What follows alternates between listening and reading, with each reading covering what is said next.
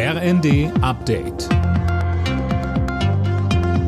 Stündlich neu. Auf den Punkt informiert. Ich bin Finn Riebesell. Guten Tag.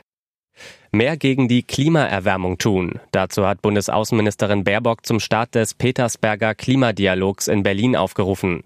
Wir haben nur noch acht Jahre, um die weltweiten Emissionen um die Hälfte zu senken, so Baerbock. Und weiter. In Südeuropa verheerende Waldbrände, aber auch die furchtbare Erinnerung an die Flutkatastrophe im Ahrtal, die deutlich gemacht hat, die Klimakrise macht an keiner Grenze Halt.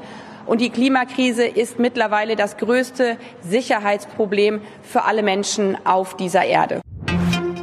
Die Union ist bereit, über ein befristetes Tempolimit auf Autobahnen zu sprechen, wenn die Grünen im Gegenzug ihre Blockade beim Thema AKW-Laufzeitverlängerung aufgeben.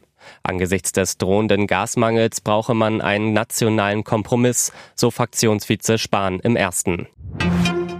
Verkehrsminister Wissing zeigt sich offen dafür, mit den Bundesländern über eine Nachfolgeregelung für das 9-Euro-Ticket im Nahverkehr zu sprechen.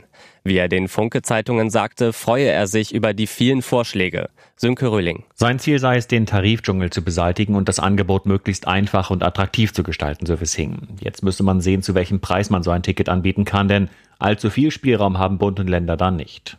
Zustimmung für eine Nachfolgeregelung des 9-Euro-Tickets kommt vom Städte- und Gemeindebund. Der Präsident des Deutschen Landkreistages Sager lehnt solche Überlegungen dagegen ab. Er sagt, da wurde schon zu viel staatliches Geld verbrannt. In seinen Augen hätte man das eher in den ÖPNV-Ausbau investieren sollen. Sieben von zehn Beschäftigten sind auch im Sommerurlaub für den Chef erreichbar. Das hat eine Bitkom-Umfrage ergeben. Nur etwa ein Viertel der Angestellten will in den Ferien weder von Vorgesetzten noch von anderen beruflichen Dingen was hören.